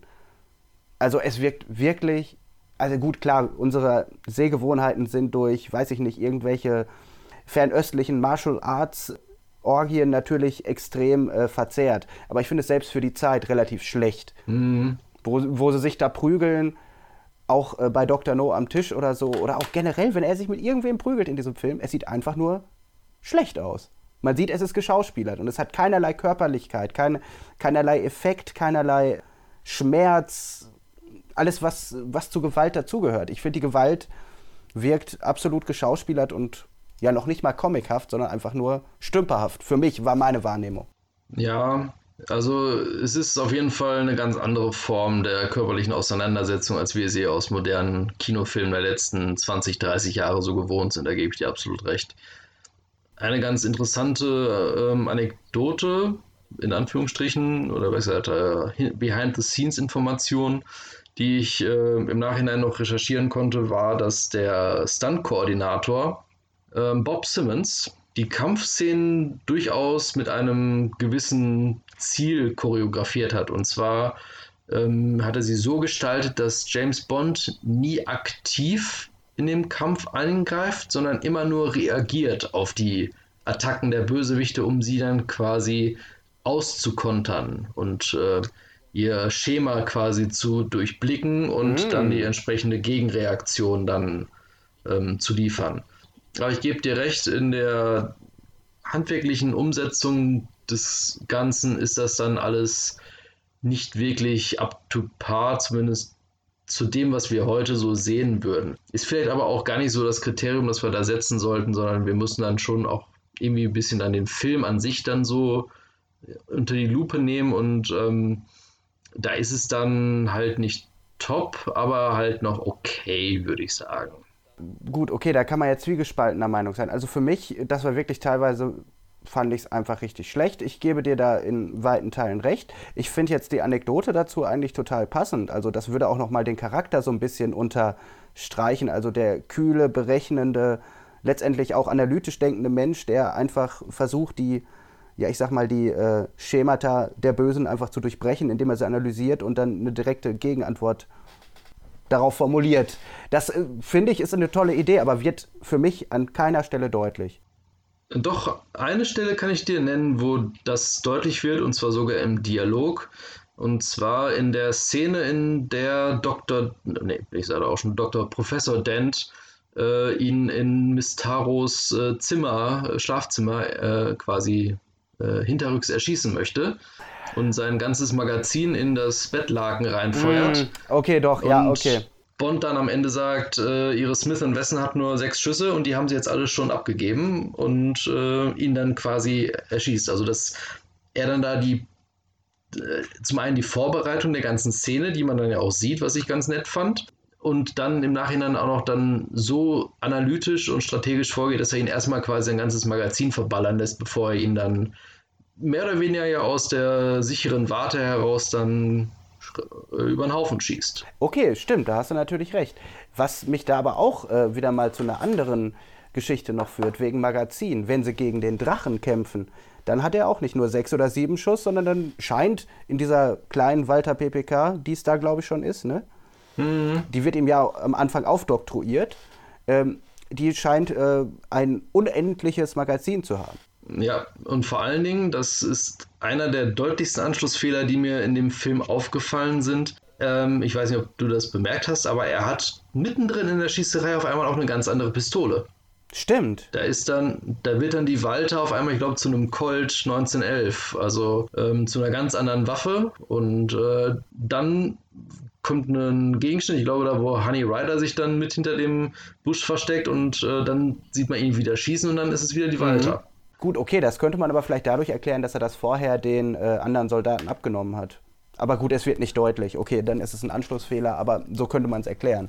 So könnte man es dann nachträglich retconnen, das ist richtig, aber es ist in dem Film, da es nicht weiter erwähnt wird, dann schon, würde ich auch als Anschlussfehler dann eher sehen. Das ist einer der Kritikpunkte, die ich an der an handwerklichen Umsetzung auch sehe. Dann finde ich es auch akustisch sowohl gut wie schlecht. Und zwar schlecht finde ich bei der Filmmusik, dass der Soundtrack immer sehr einseitig mhm. oder sagen wir mal sehr themenlastig ist, was das Bond-Thema angeht und Underneath the Mango Tree. Ja. Dass diese Songs wirklich drei, vier Mal im Film verwurstet werden. Das ist dann, auch wenn es natürlich das Bond-Thema ist und dann auch zu der Figur passt, aber es ist einfach ein bisschen zu dick mhm. aufgetragen. Andersherum finde ich aber, dass es mitunter auch einen sehr effektiven Musikeinsatz gibt oder effektvoll besser gesagt. Und ich denke da besonders an die Szene mit der Spinne, wo dann wirklich sehr gut die Spannung aufgebaut wird, die dann Bond hat, als er das bemerkt, das Tier. Und dann besonders schön die Situation, in der er dann die Spinne quasi erschlägt und dann mit jedem ja. Schlag seines Schlappens oder womit er auch immer dann auf die Spinne eindrischt, dann einmal so ein kurzes Crescendo zu hören ist. Das ist, fand ich sehr effektvoll. Stimmt. Da, jetzt, wo du es sagst, das ist mir eigentlich auch hängen geblieben. Äh, irgendwie, dass es dann immer so einen Schlag auf äh, ein Becken gibt. Also, dass das nochmal, dieser Schlag nochmal akustisch unterlegt wird, um nochmal diese Gewalt und diese Abscheu äh, letztendlich zu verdeutlichen äh, die er in dem Moment ja, empfindet. Also da gebe ich dir vollkommen recht. Das ist äh, akustisch sehr schön gelöst worden. Absolut. Dann finde ich auch, dass die Kamera eigentlich eine sehr gute Arbeit geleistet hat. Also es gibt viele schöne Einstellungen, die auch ein bisschen ungewöhnlich sind. Ich denke da jetzt zum Beispiel an ganz zu Beginn, wenn James Bond quasi als Figur das erste Mal gezeigt wird und man ihn erstmal nur so aus der aus so einer schrägen hinteren Sicht quasi über die Schulter gefilmt sieht, bevor er dann auftaucht. Das ist dann, wird mit so einem Zoom dann vom äh, Kartenspieltisch mhm. weg gemacht. Das fand ich sehr, sehr angenehm. Und auch die, ähm, die Szene, wie er dann in sein Schlafzimmer reinkommt und äh, die gute Frau Trench dann da quasi in seinem Hemd äh, steht und da versucht, in der Melone irgendwelche Golfbälle einzulochen. Das fand ich auch so von der Positionierung der Kamera sehr angenehm. Und als letztes Beispiel für die gute Kameraführung würde ich noch die Szene in Mistaros äh, Schlafzimmer nennen, wo sie am Schminktisch sitzt und sich die Fingernägel macht und mit James Bond unterhält, der auf dem Bett liegt. Aber man sieht ihn halt die ersten 30 Sekunden so nur über den Spiegel im Schminktisch. Das fand ich eigentlich auch so von der Kameraarbeit her wirklich sehr überzeugend. Das hat mich hat mir durchaus gut mhm. gefallen. Okay, dann würde ich jetzt einmal noch was zum Schnitt sagen wollen. Was mir wirklich extrem aufgefallen ist, sind diese Überblendungen. Also es gibt keine harten Schnitts, oder gibt es schon, aber was deutlich wird, ist diese Überblendung, dass ein Bild in das nächste übergeht. Das haben sie ganz häufig. Ich glaube, damit soll, äh, ja, ich weiß nicht, Zeit dargestellt werden oder Übergänge, dass vielleicht dazwischen ja, Zeithorizonte liegen, die halt nicht gezeigt werden. So habe ich es gedeutet. Aber ich finde, es wird ganz, ganz krass, dass ganz viele Überblendungen drin sind. Also wie gesagt, das war einfach mir extrem krass aufgefallen, dass diese Überblendungen gerade in diesen Crab-Key-Sequenzen, also außen äh, Ansichten, dass da ganz viele Sachen so ineinander übergehen, fand ich interessant, weil mir es halt aufgefallen ist. Eigentlich soll es ja so sein, dass Schnitte gar nicht auffallen mhm. oder Überblendung, so wie du es gerade gesagt hast. Und normalerweise fällt mir sowas auch nicht auf. Nur da fand ich es teilweise echt zu krass. Und gut, ich habe versucht, es zu deuten. Vielleicht war es auch einfach günstiger, man weiß es nicht. Äh, gut, dann hätten wir noch den letzten Punkt Schauspielerleistung. Genau, das würde ich ja, kann man auch wiederum, wie wir es schon mehrfach jetzt angedeutet haben, in zwei grobe Gruppen aufteilen. Das ist zum einen der Schauspieler Sean Connery als James Bond, der natürlich auch als Hauptfigur die meiste Screentime hat und da dann auch wirklich überzeugen kann. Also ich fand ihn als ähm, Bond wirklich ähm, sehr gut besetzt zum einen und auch ähm, in der Figur wirklich äh, äh, fühlt er sich wohl und äh, gibt er auch dann wirklich einiges zurück. Wir hatten ja schon gerade angedeutet, dass die ähm, Figur sowohl von Fleming als auch von äh, Terence Young, dem Regisseur, maßgeblich dann geprägt wurde. Und äh, zusammen mit äh, Terence Young hat Bond dann da viele Sachen einfach auch geliefert, die dann grundlegend werden für zukünftige James Bond-Filme.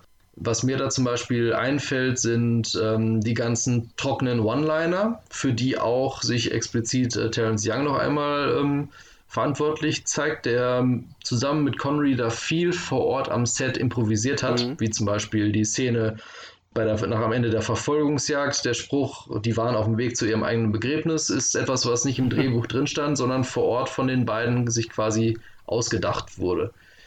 Die, ähm, ich nenne es mal Begrüßungsfloskel, Bond, James Bond, das ist auch etwas, was äh, in diesem Film dann geprägt wurde, was als Chiffre und auch als ähm, Markenzeichen dann in allen weiteren Filmen dann auf tauchen. Das sind viele kleine Dinge, die dann zu Standards werden, die durch Sean Connery auch maßgeblich halt in diesem Film dann geprägt worden sind, weshalb ich ihm auf jeden Fall da eine sehr gute Leistung attestiere als Schauspieler. Ja, also das finde ich auch, obwohl er ja eigentlich erst zweite oder dritte Wahl war, ne? Also wenn man das so richtig verfolgt. Ich glaube, Roger Moore war auch schon mal im Gespräch gewesen und noch ein paar andere. Ich finde auch, dass diese Körpersprache, diese Präsenz eindeutig die Figur ausmacht. Und also man merkt auch dieses, ja, dieses spitzbübische, dieses ironische, sarkastische geht auch schon mit dieser Figur, mit seinem, ja, also mit diesem Schauspieler, also mit seinem Mimenspiel und seiner Gestik geht das schon so ein bisschen einher. Also ich äh, denke auch, dass das von der Schauspielerleistung echt gut war. Ich hatte es eben schon mal angedeutet, ich finde der Ursula Andress absolut überbewertet. Ich finde, die kann nicht schauspielern. Aber das ist meine persönliche Meinung. Und sonst, die anderen Figuren bleiben ja eigentlich sehr blass, dass man da auch nicht wirklich was zum Schauspiel sagen kann.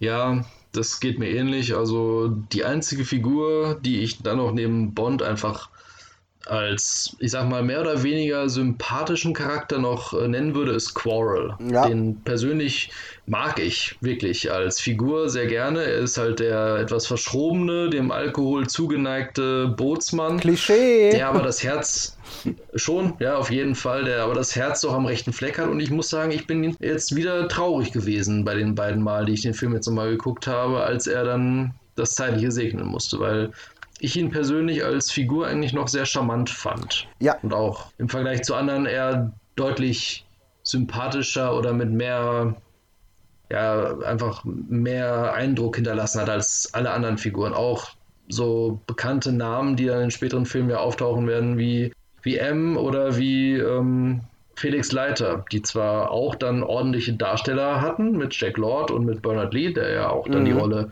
im weiteren Verlauf der Reihe dann äh, bekleiden wird. Aber sie sind, ich sag mal, immer noch vergleichsweise eindimensional.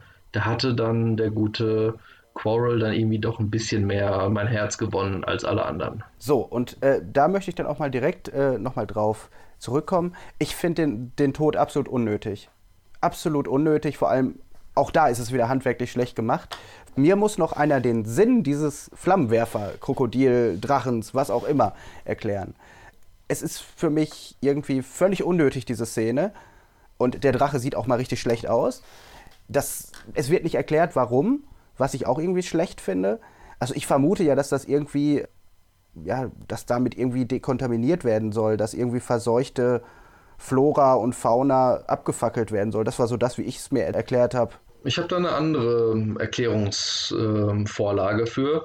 Und zwar würde ich, meine ich auch, das hatte Felix Leiter in der ähm, Beach-Café-Szene da zum Besten gegeben, dass dieser, dieser Wagen zum einen halt der Überwachung des, äh, der Insel diente, aber auch zum anderen durch seine Gestaltung die Einheimischen abschrecken sollte, auf die Insel zu fahren, was ja bei Quarrel auch funktioniert hat, dass die Leute halt als äh, etwas ja, stumpfe, sag mal, schlichtweg dumme Leute einfach durch solche plumpen Ablenkungsmanöver quasi wirklich dann von der Insel gehalten werden können. da ist ein Drache, guck mal, er speit, er speit Feuer, schnell, lass uns abhauen und auf diese Insel nie wieder zurückkehren.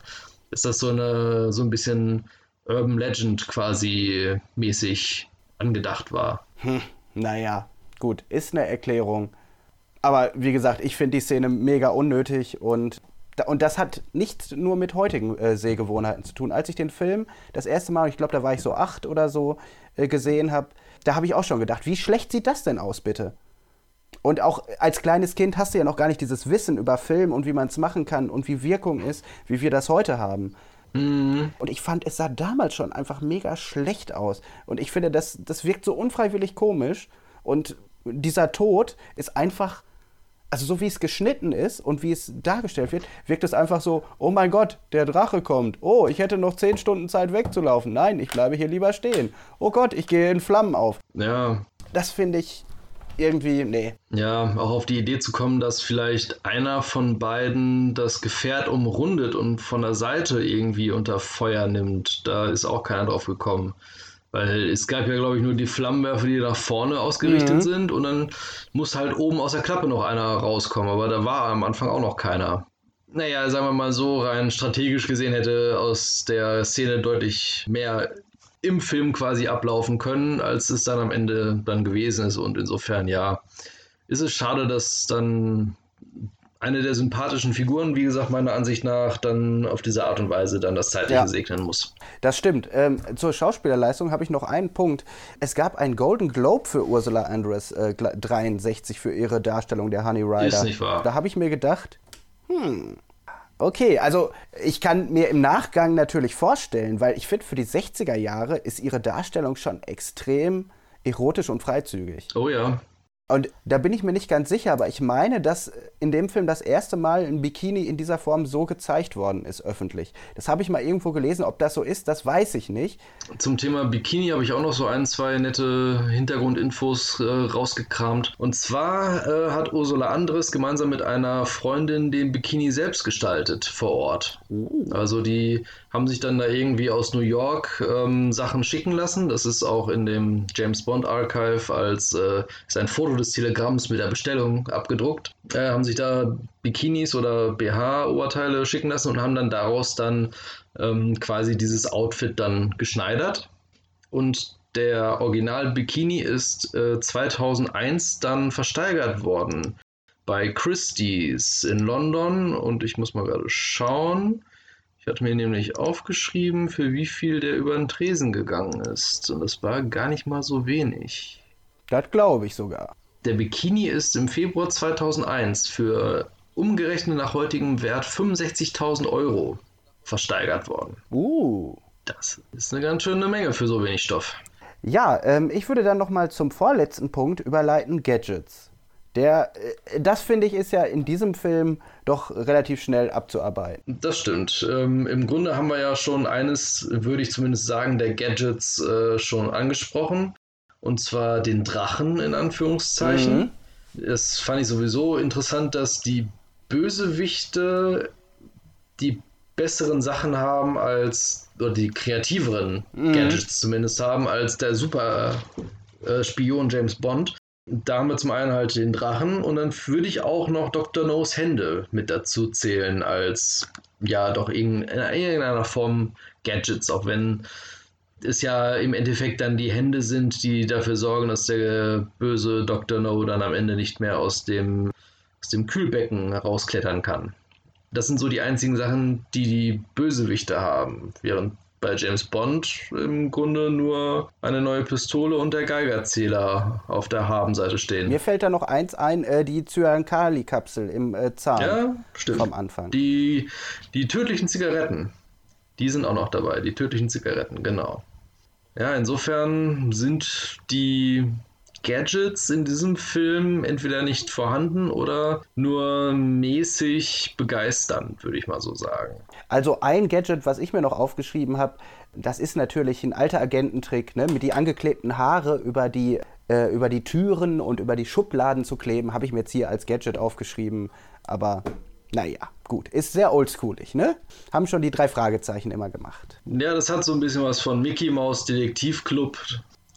Andererseits allerdings zeigt das dann auch so ein bisschen den Charakter in James Bond, zumindest in der ersten Hälfte des Films, auch noch irgendwie so an den Tag legt, so des Ermittlers, der halt Spuren nachgeht und äh, Leute aushorcht und sich halt dann auch irgendwo sicher sein muss, dass er vor irgendwelchen, äh, von irgendwelchen Leuten quasi untersucht wird, während er dann quasi unterwegs ist, dass seine Sachen durchsucht werden könnten.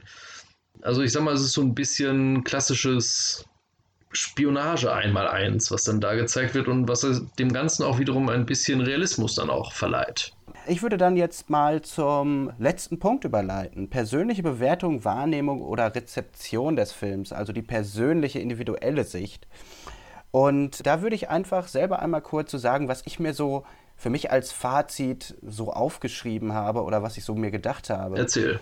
Für mich ist das also wirklich ein klassischer Agentenfilm mit zahlreichen Logiklöchern, der das Franchise begründet hat und auch schon ganz viele Elemente letztendlich schon eingeführt und etabliert hat, aber so das Potenzial bei weitem noch nicht so ausgereizt hat. Diese gut-böse Formel ist da drin, der Bösewicht, der versehrt ist, ist drin, Erotik und Exotik ist drin, äh, wie du gerade eben sagtest, so dieses Spionage einmal eins. Es ist schon ganz viel vorhanden, aber in meinen Augen ist das eher eine 005 als ja, eine wirkliche 007, um das mal jetzt für mich persönlich einfach mal kurz darzulegen. Mhm, okay. Dann hast du also, wenn ich das jetzt richtig rausgehört habe, dem Film fünf Punkte dann doch gegeben. Genau, also ich äh, sage einmal noch ganz schnell meine Punkte dazu, wie ich da drauf gekommen bin. Ja. Ästhetik äh, finde ich einfach durchweg gelungen. Ne? Das, hat, das fühlt sich gut an, das sieht gut aus an vielen Stellen mit kleineren Abzügen, was wir gesagt haben. Qualität des Produktionsdesigns, also wie gesagt, durch diese futuristischen Bauten und auch durch die Ausstattung, wie du das auch dargelegt hast, fand ich auch super. Bei dem Punkt Story und Dialoge, da haben wir eigentlich ja auch zusammen wirklich ein Votum gefunden. Für mich persönlich ist das noch nicht die Stärke, die später kommen wird. Deswegen habe ich da äh, keinen Punkt vergeben. Die Charakterzeichnung, insgesamt finde ich das eigentlich gut es ist jetzt noch nicht perfekt, aber es ist ganz gut, deswegen habe ich da auch einen Punkt für gegeben.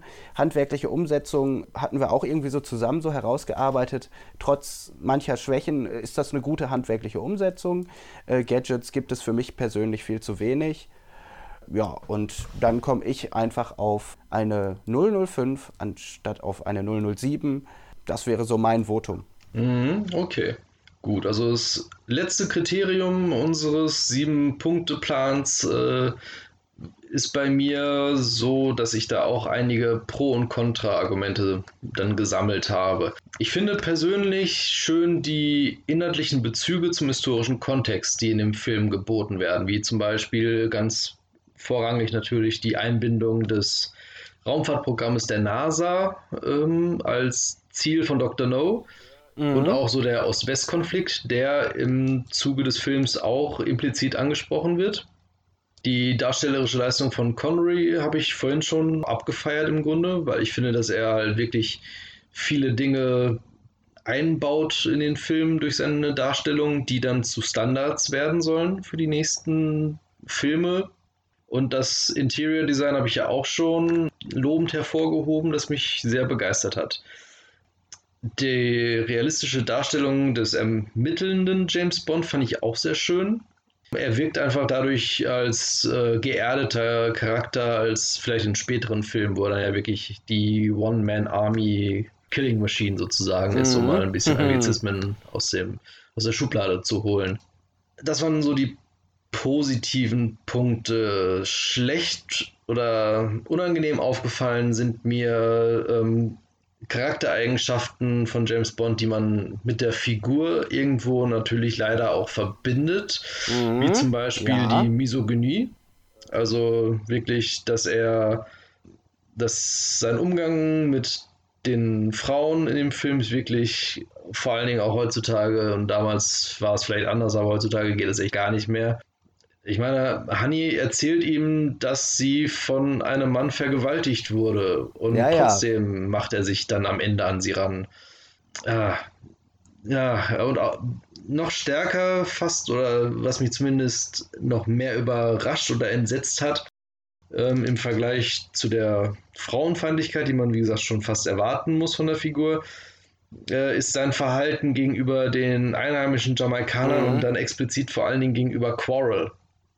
Er ist herrisch und er zeigt durch sein Verhalten im Umgang mit ihnen einfach, dass er sie nicht als Menschen auf Augenhöhe betrachtet. Und das finde ja. ich leider sehr, sehr unangenehm. Wenn es allein nur dadurch sich im Deutschen besonders, das fällt im Englischen nicht so auf, aber im Deutschen halt wirklich deutlich wird dadurch, dass er Quarrel konsequent duzt, während ja. Quarrel ihn sieht die ganzen Film über. Das finde ich, finde ich sehr, sehr unangenehm und im Englischen ist es, wie gesagt, fällt es nicht so sehr auf diese Nuance, aber sein Umgang im Ton einfach ist deutlich schärfer als gegenüber weißen Figuren in dem Film. Das ist leider etwas, was mir sehr, sehr übel aufgestoßen ist. Da möchte ich auch noch mal ganz schnell äh, was zu sagen. Also das ist mir implizit auch aufgefallen.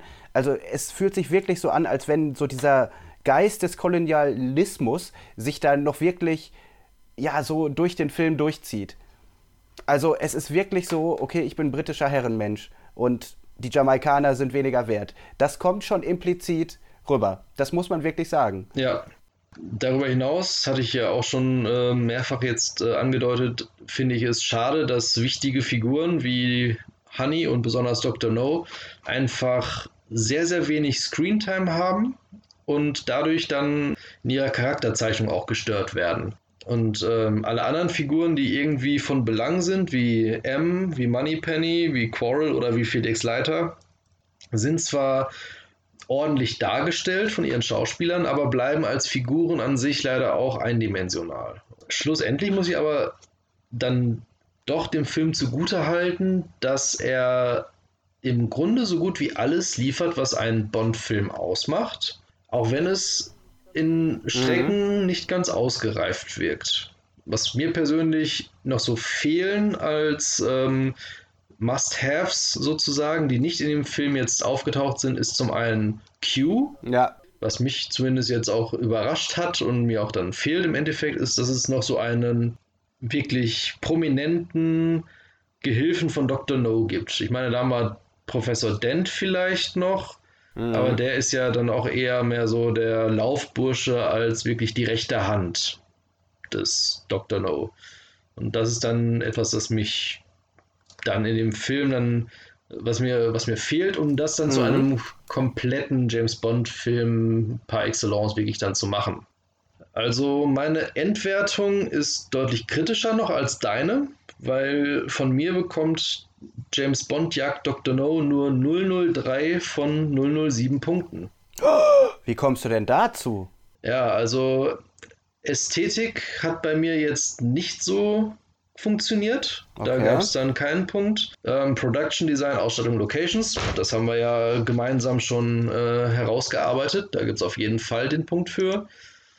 Während Story und Dialoge und auch die Charakterzeichnung bei mir jeweils äh, null Punkte auf der Habenseite haben. Mhm. Da ist es mir einfach zu wenig, dass nur James Bond irgendwie seine, seine Augenblicke bekommt und alle anderen Figuren dagegen abstinken müssen.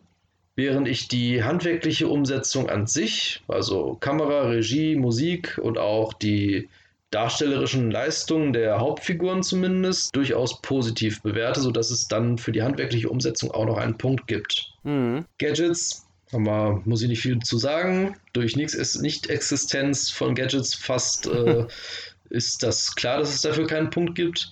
Und die persönliche Bewertung, trotz aller Kritik, die ich dann doch an der Figurenzeichnung dann des James Bond dann auch hegen muss, ist das einfach ein unterhaltsamer Film gewesen, sodass ich da dann auch einen Punkt dann vergebe. Auch wenn es mir schwer fällt, muss ich wirklich sagen an der Stelle. Aber wir machen ja keine halben Sachen. Entweder Mhm. gibt es keinen Punkt oder es gibt einen Punkt. Und da der Film dann im Endeffekt doch mehr Positives für mich hat als Negatives, gibt es dafür einen Punkt. Aber im Endeffekt lande ich dann trotzdem nur bei drei Punkten.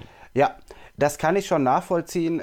Aber wenn man mal so schaut, wie die Rezeption überwiegend war, kö- könnte man ja schon sagen, dass er, ich sag mal, durchschnittlich bis gut wahrgenommen worden ist. Sowohl zu seinem Entstehungszeitpunkt als auch heute. Also wenn man sich heute so Rankings durchschaut, äh, rangiert er eher weiter vorne unter, in den Top 10 als weiter hinten. Man sieht es ja an dem Einspielergebnis. United Artists hat ja erst gar nicht an den Erfolg geglaubt und ich glaube, er hat eine Million Dollar gekostet und hat 60 Millionen dann eingespielt. Für die damalige Zeit verdammt viel Geld. Heute ist es ein Tropfen auf den heißen Stein. Da kriegst du ja die, äh, den einen oder anderen Schauspieler mal gerade eben für, aber damals war das viel Geld und ich glaube, inflationsbereinigt wäre das immer noch viel Geld. Deswegen, ich will ich einfach nur, um das nochmal damit zu untermauern, der Film war wohl ganz gut, er wurde gut aufgenommen, aber ich finde, er ist ganz, ganz schlecht gealtert. Auch, wenn, auch bei allen positiven Dingen, die wir genannt haben, finde ich, ist man, also ich könnte es meinen Kindern nur schwerlich als guten Film verkaufen. Er ist ein Produkt seiner Zeit und ich finde ihn aus zeithistorischen Aspekten spannend. Ich finde ihn aus, ja, letztendlich aus diesem persönlichen Interesse sp spannend mal anzuschauen. Aber er kann, in meinen Augen funktioniert er für heutige Sehgewohnheiten nur noch bedingt. Vielleicht als Artefakt kann man ihn sich gut betrachten. Ja, das stimmt. Als äh, Stilblüte der Phase, in der er entstanden ist, ja. Ich könnte noch so den einen oder anderen Hintergrund-Fact noch droppen, der noch so ein paar interessante Punkte vielleicht liefert. Zum Beispiel war Jack Lord auch noch vorgesehen als Felix Leiter in Feuerball. Allerdings ist sein Name dann äh, nicht mehr aufgetaucht. Er ist als Schauspieler dann ja, äh, also die Figur ist dann umbesetzt worden, ähm, weil er einfach zu viel Geld verlangte und wollte, dass sein Name deutlich präsenter in den Credits auftaucht. Mhm, das habe ich auch gelesen. Dann als Grund, weshalb äh, mit Dr. No eigentlich ein späterer Film der James Bond Buchreihe verfilmt wurde. Also zu dem Zeitpunkt der Produktion sind bereits äh, neun, Film, äh, neun Bücher erschienen von äh, Ian Fleming. Der Stoff wurde ausgewählt für Dr. No, weil Casino Royale noch ähm, rechtemäßig bei dem Regisseur des äh, US-TV-Films von 1954 lag. Und auch für Feuerball, den die Produzenten Harry Salzman und äh, Albert R. oder Cubby Broccoli ähm, vorgesehen hatten, eigentlich wollten sie nämlich Feuerball machen, ist äh, ebenfalls aus rechtlichen Gründen äh, nicht zu diesem Zeitpunkt äh, möglich gewesen. Was es mit den rechtlichen Gründen von Feuerball äh, so auf sich hat, da werden wir dann äh, zu kommen, wenn wir dann diesen Film dann besprechen. United Artists hat dann sich halt ähm, als treibende Kraft äh, für Dr. No als äh, Filmumsetzung äh, stark gemacht. Zum einen, weil der Schauplatz Jamaika noch relativ unverbraucht war und noch neu und exo exotisch wirkte. Und zum anderen, weil sie der Ansicht waren, dass sich dieses Buch deutlich günstiger verfilmen lässt als andere. Ja, das äh, meine ich, hätte ich auch gelesen. Das war auch eine Geldfrage, weil United Artists, obwohl sie, glaube ich, über schon äh, sechs Filmen einen Vertrag geschlossen hatten, nur ganz wenig Budget rausgegeben haben und auch erstmal gar nicht davon überzeugt waren, ob das wirklich kommerziell erfolgreich sein kann. Ähm, apropos Drehbuch, dazu habe ich auch noch ein paar ähm, interessante, wie ich finde, äh, Hintergrundinfos noch äh, rausgefunden. Und zwar, ich meine jetzt natürlich dann das Drehbuch zu James Bond Jagd Dr. No.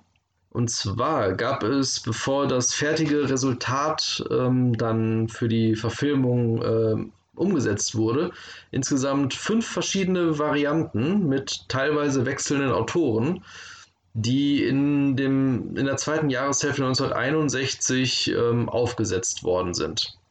In einem Entwurf zum Beispiel war ein Waffenschmuggler namens Buckfield der Gegenspieler von James Bond. Und der hatte den Plan, ein mit Sprengstoff beladenes Schiff unter kubanischer Flagge im Panamakanal explodieren zu lassen, um so einen Konflikt zwischen der UdSSR und der USA zu provozieren. Und die Inspiration für diese Story war dann äh, unter anderem die gescheiterte Invasion von exilkubanischen Truppen in der Schweinebucht mhm. von Kuba im April 1961. Fand ich ganz okay. interessant.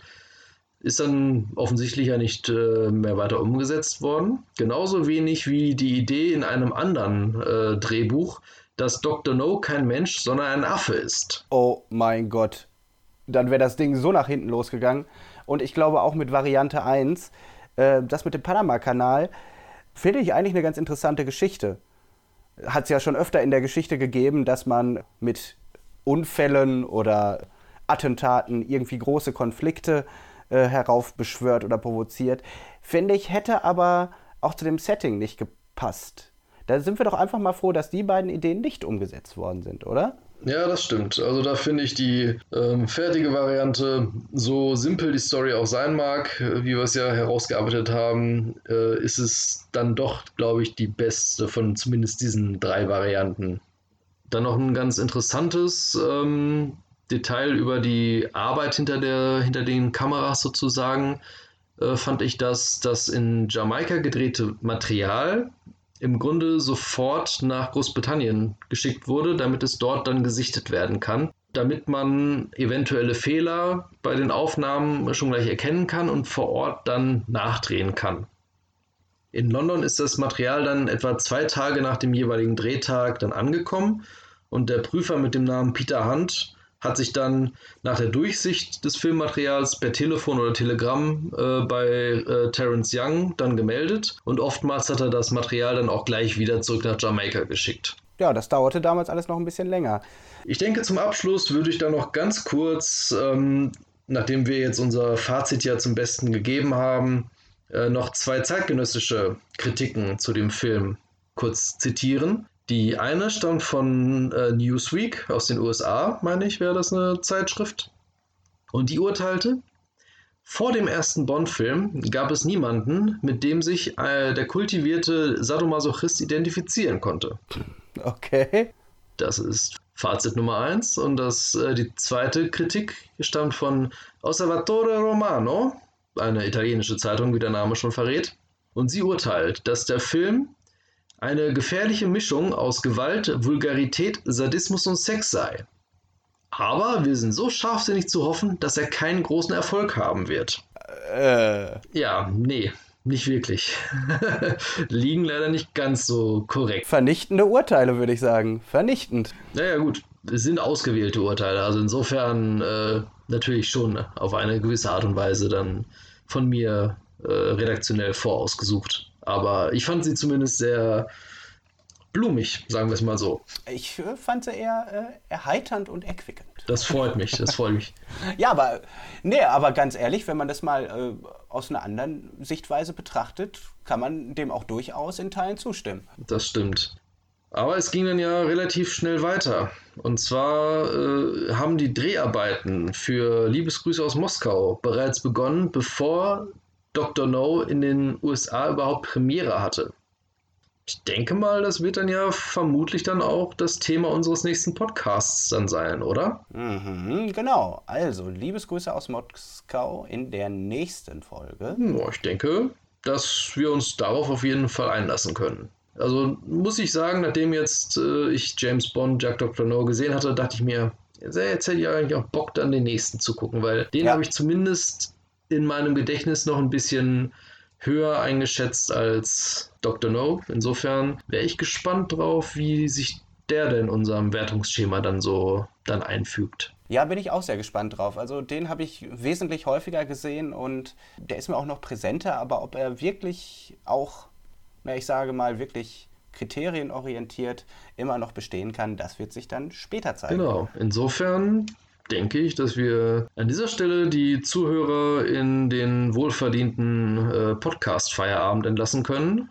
Und dann hört man sich ja vielleicht dann wieder, wenn wir zur zweiten Folge Lizenz zum Labern einladen, wenn es darum geht, die Liebesgrüße aus Moskau äh, aufzumachen und zu lesen. Ja, würde ich sagen. Also, in diesem Fall, adieu, Wiederschauen, reingehauen.